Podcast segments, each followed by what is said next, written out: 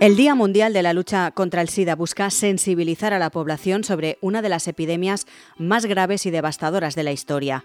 Desde 1988, este día se ha convertido en una ocasión para recordar a las millones de personas que han perdido la vida por el VIH, así como para celebrar los avances logrados en la prevención, el diagnóstico y el tratamiento de esta infección. También es una oportunidad para reafirmar el compromiso de los gobiernos, de las organizaciones internacionales y la sociedad civil con la respuesta al VIH, que sigue siendo un desafío sanitario, un desafío social y económico de primer orden. Según ONU-SIDA, la Agencia de las Naciones Unidas, que lidera la campaña por el Día Mundial del SIDA desde 2004, en 2022 había unos 37,7 millones de personas que vivían con la enfermedad en todo el mundo. Hoy, en Plaza al Día, SIDA, el reto de la prevención cuatro décadas después.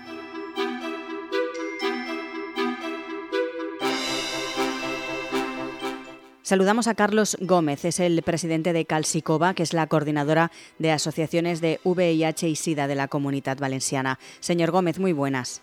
Hola, buenas. Vamos a empezar hablando de eh, la conmemoración de, este año, del Día Mundial contra la lucha contra el SIDA, y, qué es lo que van a hacer desde Calsicova para conmemorarlo. Pues este año, como todos los años, lo primero será, eh, o sea, lo primero, eh, nos, nos uniremos el día 1 de diciembre en la Plaza de la Virgen para alzar eh, nuestra voz en representación de todas las personas que, no pueden hacerlo y que sufren por el estigma y la calidad de vida y derechos que merecemos y, que, los retos que tenemos aún pendientes y para acabar con el estigma y la discriminación. Y este año, a nivel nacional, nos hemos sumado a la, a la campaña de CESIDA, que va sobre envejecimiento y calidad de vida, que si quieres te cuento más adelante, y a nivel autonómico, que como sabéis se han dado cambios políticos y entre, y entre ellos se nos ha dado la opción de trabajar conjuntamente con la Consellería de Igualdad, que por primera vez va, a trabajar la parte de estigma del VIH, la Dirección General de Salud Pública va a seguir con, la prevención. Y con la Consellería de Igualdad hemos lanzado la campaña Hoy Toca, bueno, hemos lanzado, se lanzará mañana, que es para desmontar el estigma sobre el VIH y acabar con la discriminación hacia las personas afectadas, que es eh, uno de los retos que tenemos pendientes para poder llegar al cero discriminación, que es uno de los objetivos de ONUSIDA. Y por otra parte, eh, han salido el, último informe de vigilancia epidemiológica de, del VIH y SIDA realizado por la Consejería de Sanidad Universal con los datos de 2022, que siguen en aumento eh, se han diagnosticado 548 casos, lo que nos acerca más a casi a los dos casos diarios diagnosticados en la comunidad valenciana. Eh, estos datos eh, tienen también mucho que ver con el aumento de las ITS que se vienen dando en los últimos 10 años. solamente en un año, de 2021 a 2022, han aumentado un 38%, o sea, han pasado de 4.000 a 5.500 casos. Y por eso es también nos hemos posicionado a favor de la campaña que saca la Consellería de Sanidad con el lema Es absurdo, no arriesgues, que es para concienciar, eh, sobre todo en la gente joven, las medidas de protección. Eh, se centran mucho en el preservativo eh, y esperamos que, esperamos que la campaña, porque es muy amplia, no solamente para el VIH, es para ITS, que se mantenga en el tiempo, porque es una demanda que teníamos hace mucho tiempo y también esperamos que se vayan añadiendo mensajes eh, a nivel preventivo como la profilaxis post-exposición, la profilaxis pre-exposición y el, tratamiento como prevención y sobre todo la, promoción de la prueba, que, es, la promoción de la prueba es una de las grandes de las grandes medidas de prevención ahora mismo, o sea, de, tanto de ITS como de VIH, porque eh, poder hacer, poder prevenir es evitar que, que, haya nuevas, nuevas infecciones. Y en el caso del VIH, con, con el, el, tema del indetectable igual intransmisible que llevamos trabajando desde, desde, hace, desde hace años y que es un mensaje que se tiene que interiorizar. Por eso trasladamos a la, a la sociedad que que para muchas personas no, lo entienden o no, no, lo saben, pero eh, es una realidad contrastada que si una persona se hace la prueba y sale positivo en VIH y se toma tratamiento, va a estar indetectable. Y una vez indetectable, es intransmisible. Esto es una realidad contrastada desde hace ya muchos años, que además de, tener muchos beneficios para el bienestar y la calidad de vida de las personas, eh, es una es una es una barrera es una lucha para, afrontar el estigma hacia hacia la sociedad. Porque hay datos de estigma que hoy por hoy a 2022 eh, siguen siendo muy preocupantes no más del 30% de las personas en, el último estudio que ha, que ha sacado Seisida no trabajarían o no querrían estar al lado trabajando de una persona con VIH y eso es falta de información y, el estigma que lleva asociado este diagnóstico. De acuerdo con el portal de información Eres Vida, se estima que en España viven actualmente entre 136.000 y 162.000 portadores del virus, de las que conocen su estado un 93%.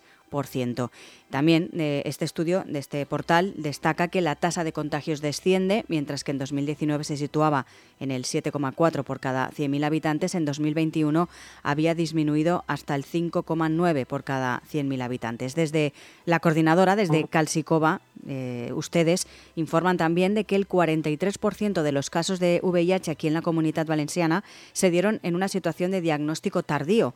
¿Todavía falta esa concienciación de que la gente se haga la prueba, como usted decía al inicio, por temor, por miedo o por falta de información sobre todo? Sí, sí, además de que, fueron el 43% de diagnósticos tardíos, el 23% presentaba criterios de enfermedad avanzada, con lo cual es mucho más difícil la indetectabilidad y el, y el llegar a la calidad de vida que se puede tener con un diagnóstico cada vez más temprano. Por eso la promoción de la prueba es algo indispensable y, necesario. Eh, hemos conseguido retos, por ejemplo, en la hepatitis T, eh, de ser uno de los países del mundo que va a, conseguir erradicar por primera vez la hepatitis T eh, en, el mundo. Y, yo soy muy optimista y creo que podría pasar algo parecido con el VIH si nos lo propusiéramos. Si, si, si la gente se, concienciara, o sea, eh, el, VIH no tiene color, ni sexo, ni, profesión, ni edad. Eh, más de casi el 90% de las, nuevas infecciones son a través del sexo. Cualquier persona que sea sexualmente activa mm, tiene la posibilidad de contraer una ITS, entre ella la, el VIH. quería aclarar eh, o decir lo del contagio porque también creo que es, otra manera de, de, propiciar el estigma, porque la gente se asusta eh, eh, con la palabra contagio. No se contagia por toser, lógicamente. Ni por tocar, ni por besar, ni por... Ni por vamos, es mucho más complicada la la transmisión del VIH de lo que la gente se imagina. Y desde luego, si las personas con VIH están en tratamiento, es mm, muy difícil. Y si, está, y si son indetectables, es imposible. O sea, no ha habido ninguna seroconversión de una persona indetectable después de años de, estudio. Por eso decimos de, la importancia de, fomentar la prueba. En la actualidad no hay una cura para el VIH, sin embargo, los avances científicos de las últimas décadas han permitido convertir eh, la enfermedad en un problema de salud crónico tratable y, que con una medicación, muchos a diario, otros cada dos, tres meses, pues se puede llevar la, enfermedad más o menos bien. Eh, como reivindicación desde Calcicova, ustedes, eh, ¿qué es lo que piden, qué es lo que reclaman tanto a las administraciones como a la sociedad en general? Hay diferentes eh, aspectos que, demandamos. Eh, lo primero es, que necesitamos un, liderazgo político y económico que garantice la existencia y la sostenibilidad de la infección y que garantice el acceso universal a la salud. Y, entre, las cosas que más necesitamos sería implementar y potenciar el pacto social por la no discriminación y la igualdad de trato asociada al VIH que es una iniciativa impulsada por el Ministerio de Sanidad para, para garantizar la igualdad de trato, la no discriminación y el respeto de los derechos fundamentales. También que decimos de eliminar cualquier eh, barrera administrativa que suponga la, la, discriminación de las personas con VIH para acceder a su puesto de trabajo. Eh, me refiero al dictamen técnico facultativo, que que eh, es, una cosa, este hecho es ilegal que se, pida efectos laborales en las, en las entrevistas de trabajo y que es algo que llevamos reclamando tanto las personas afectadas como los profesionales mm, mucho tiempo y que necesitamos que haya más control sobre esto. También eh, que haya una, educación afectivo-sexual en el currículum escolar, escolar en todos los centros de educación, tanto públicos como privados. Eh, pero no cualquier eh, educación sexual, una con contenidos contrastados científicamente e impartidos por profesionales. También eh, es muy importante garantizar el acceso al diagnóstico al VIH y otras ITS a todas las personas que lo necesiten y reforzar el papel de los TIPS y de las entidades de base comunitaria que realizan la prueba. en la comunidad valenciana hay muchas entidades, aparte de los centros de información y prevención, que realizamos la prueba. También es muy importante crear un protocolo de actuación, eh, un grupo de trabajo que eh, se ha, reunido ya hace una semana. Eh, la verdad es que se llevan poco tiempo el, gobierno y, se están dando pasos, esperamos que sean positivos. Se ha creado un grupo de trabajo y que esperamos que todos los actores implicados se, se aborde el tema del chemsex, que, que está siendo un fenómeno devastador en estos últimos, en estos últimos tiempos. Como te decía también, otra cosa muy importante es interiorizar y trasladar el mensaje de indetectables igual intransmisible, que es la, campaña que, empezaremos mañana.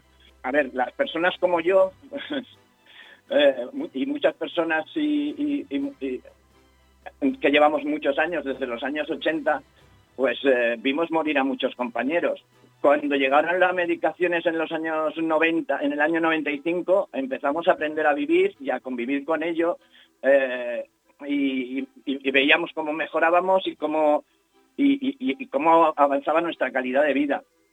Esas personas hoy somos supervivientes y estamos aprendiendo a envejecer, pero ahora que estamos envejeciendo, estamos viendo otra vez cómo empieza a fallecer la gente.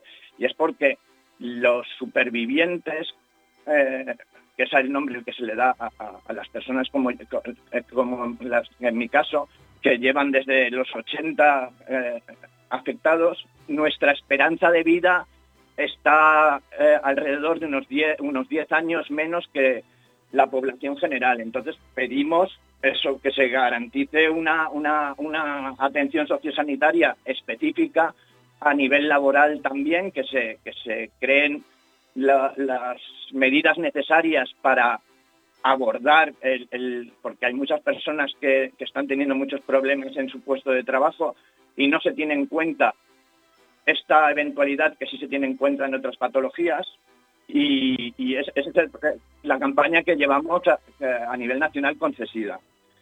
Esas más o menos serían las, propuestas o necesidades más, ah, más importantes que, creo ahora mismo que, están encima de la mesa. Pues Carlos Gómez, presidente de Calcicova, la coordinadora de asociaciones de VH y SIDA de la Comunidad Valenciana, gracias por atendernos. Nada, muchas gracias a vosotros.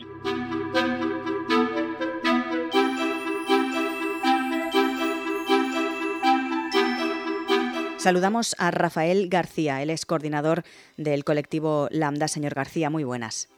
Hola, buenas. Queríamos también hablar con usted, en este caso, eh, como paciente de, VIH. Eh, ¿Cuándo descubrió que padecía la enfermedad? Eh, mira, las fechas, soy un poquito malo para las fechas, no recuerdo exactamente. Lo que sí recuerdo es que toda mi vida adulto y adulto ha estado relacionada con el VIH y con padecer la enfermedad más o menos a qué edad descubrió que, tenía la, enfermedad? Pues unos treinta y tantos. Es que exactamente no recuerdo el año, pero unos treinta y tantos. ¿Y cómo lo averiguó? ¿Cómo se dio cuenta? Eh, ¿Empezó a tener algún pues síntoma o a través de, qué manera? No, no, fue todo un total descubrimiento, fue a través de una analítica eh, típica de una serología y la solicité y bueno, pues me, diagnosticaron el VIH. Mm, supongo que ya hace años de esto, eh, ¿cómo han sido? Eh, los, imagino que la primera impresión fue impactante cuando lo descubrió y, sobre todo pues eh, empezaría a investigar un poco de qué manera se trata, eh, el médico también le indicaría, pero mm, sus primeros eh, momentos, ¿cómo fueron? ¿De shock? Mm, bueno, mm, a ver, los primeros momentos yo ya conocía, yo ya había visto amigos y, conocidos que, habían contraído la enfermedad y que incluso habían muerto y yo tuve la gran fortuna de ser diagnosticado cuando ya los tratamientos eran muy, muy eficaces y muy efectivos. Entonces ese miedo a, la posible muerte o esa papeleta de muerte que era en el ochenta y tantos, eh, ya no estaba tan presente, pero sí que evidentemente un diagnóstico como este te pone en, en la vulnerabilidad, en que en que tu vida cambia, en que a partir de ahí tienes que medicarte todos los días, que mm, hay situaciones que cambian y sobre todo que tu relación social va a cambiar si mm. sí o si sí. Es decir, el VIH comporta o lleva un estigma y una eh, calificación frente a los otros que hay que llevar y que hay que enfrentarse a ella. O sea, a partir de ese momento muchas personas de tu entorno van a hacer un juicio, a veces desde el pretendido cuidado, desde la pretendida atención o desde la pretendida eh, preocupación por ti, pero que en algunos momentos puede ser un poco lesiva o un poco incluso agresiva estas preguntas de ¿y cómo? ¿qué hiciste? Eh, ¿cómo te has dejado? Mm, entonces, eh, a veces eh, hacen daño en ese momento mm. y, te tienen que y te resitúan con respecto a los demás. Claro, y además ya no solo implica, como usted dice, ese entorno, la propia familia, ¿cómo se lo tomó también su familia? Claro, eh, es, eh, es, a todos los niveles. A partir de ahí es, eres un enfermo, eres un enfermo crónico en este caso, pero eh, en otras enfermedades no hay ningún juicio moral o moralizante con respecto a ella. El VIH sí. Y luego también hay un, rechazo efectivo por parte de, pues, desde compañías médicas a compañía, a gabinetes de, de ir a, ir a arreglarte los, dientes, la boca o, en situaciones en las que tú quieres contratar algún servicio o incluso eh, hacerte con una plaza de trabajo o demás, eh, directamente se vean afectada tu vida por, por, por ese diagnóstico. Hay un gran rechazo. Claro. Pero sí que es verdad que poco a poco eh, va cambiando también esa mentalidad de la sociedad. ¿Usted lo ha notado durante estos años, ese cambio y, que, las personas lo integran más y, lo ven como algo más normal? Sí, eh, o aún cuesta mucho. es verdad que se ha evolucionado mucho, sobre todo con el trabajo que han hecho eh, las asociaciones, que son las que verdaderamente han estado trabajando a pie de calle a diario con nosotros o con que nosotros hemos estado trabajando con gente que quería información, que quería diagnóstico, que, o que buscaba ese diagnóstico, que buscaba acogida una vez que se le había hecho el diagnóstico, que, eh, que, necesitaba del apoyo de otros iguales para eh, sentir que, su vida no había pegado un vuelco hacia algo definitivamente negro. Entonces, mm, de ahí que sea tan importante el trabajo de las asociaciones, porque reúnen iguales, pero es que además las asociaciones llevamos 30 años trabajando en torno a este tema. Tenemos la experiencia, la formación, las, eh, las, las estructuras suficientes como para dar acogida a cualquier persona que quiera investigar cualquier aspecto del, VIH, desde ser mm, seropositivo hasta tener información mm, en cualquiera de los grados de, la enfermedad. Y a partir de ahí, por eso es tan importante que las instituciones y la Administración nos apoye más allá de las fechas memorables o conmemorables, que eh, el trabajo mutuo entre la Administración y las asociaciones eh, sea, se consolide y sea todavía más fluido de lo que es, que lo es, pero todavía necesitamos que sea algo más allá porque nosotros somos los que estamos a pie de calle y nosotros somos los que protegemos y acogemos normalmente a las personas con un nuevo diagnóstico. Y eso es fundamental, porque si no existe eso, eh, te quedas en tierra de nadie, te quedas con un diagnóstico de una enfermedad que se va a hacer crónica, que te va a afectar a nivel social y en algunos momentos a nivel laboral, porque sí que se ha avanzado mucho, pero sigue habiendo Mm, circunstancias que, en las que no puedes, y digo, y utilizo la palabra confesión, no mm. puedes confesar cuál es tu estado, porque vas a ser juzgado y vas a ser recriminado. Y rechazado en algunos casos. Eh, evidentemente esa es la consecuencia última, ¿no? Mm. O, insultado. Eh, no te quiero decir yo las veces que sin tener ni venir a cuento en mi vida se me ha petado ese calificativo tan desagradable que tiene que ver con la, con la enfermedad, ¿no? y estando discutiendo o, o, enfrentándome a alguien por un motivo totalmente ajeno a una circunstancia médica. Sí. Hablando de, la, circunstancia médica, eh, sí que me gustaría también hablar de, su salud, de cómo se encuentra, cómo es su día a día.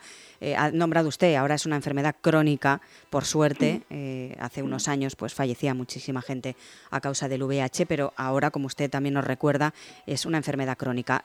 ¿Cómo es precisamente su día a día? ¿Cuánta medicación toma y cómo se encuentra, sobre todo?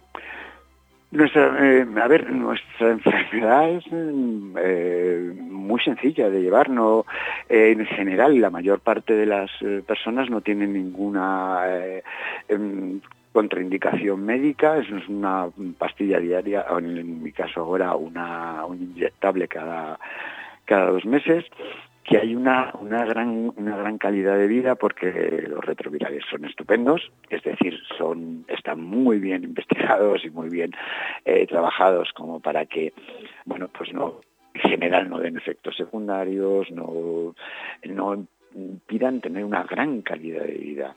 Eh, pero sí estando presente el que la medicación no puedes dejar de medicarte en ningún momento y eso lleva también algunas veces problemas, por ejemplo los desplazamientos y digo desplazamientos fuera, si viajas a determinados países vas a tener problemas para conseguirlos, depende del tiempo de distancia, entonces mm, la calidad de vida buena, pero siempre estás dependiendo de una, de una medicación como cualquier enfermo crónico y te la tienes que tomar con regularidad y, por supuesto, con constancia. En la actualidad todavía no contamos con una cura para el VIH, sí que, como usted dice, nos está narrando pues, eh, medicación, diagnóstico, tratamiento, atención tanto de la propia infección como de las infecciones eh, oportunistas que los pacientes sufren frecuentemente. Sí que se ha avanzado muchísimo, pero ¿qué considera tanto a nivel médico como a nivel social eh, que falta todavía, qué camino falta por recorrer? Pues mira, faltan, yo te diría obviedades, falta formación, mucha formación, eh, todavía hay una gran distancia entre el cuerpo de médicos que forman los internistas de que nos, trabajan o trabajan con nosotros directamente y a veces con los médicos de familia. Los médicos de familia a veces te, o el de cabecera general, como se suele decir, te puede contestar algunas cosas que te dejan un poco perplejo, ¿no? Eh, falta formación por parte de, un personal que va a empezar a trabajar con eh, gente que ya tenemos una edad y que en un momento dado vamos a ir a, residencias y demás y que vamos a tener que enfrentar eh, situaciones un poco complicadas con gente que todavía mm, no ha buscado la información y la formación necesaria. Falta mucha intervención, sobre todo en el grupo de gente joven para eh, que tomen conciencia de cuáles son los riesgos, cómo evitarlos, qué ocurre si eh, eh, si tienen un compañero o compañera que, em, que padece la enfermedad, em, qué se puede hacer, qué no se puede hacer, cómo acompañar, cómo no acompañar. Em, ese tipo de cosas todavía la formación, la información y la presencia todavía faltan, todavía faltan aparte de otras obviedades como eh, por ejemplo que el 42% de los eh, niños del mundo que padecen VIH eh, no estén medicados o no tengan acceso a la medicación. Pues Rafael García, coordinador del colectivo Lambda en el área de salud, gracias por estar hoy con nosotros y sobre todo por contarnos su testimonio. No, gracias a vosotros por dar voz a, bueno, al colectivo seropositivo y al, colectivo que está padeciendo y sufriendo esta enfermedad y que, bueno, y que, que estamos ahí para, para lo que haga falta, sobre todo a los usuarios que quieran acceder a la en puertas abiertas y acogida siempre.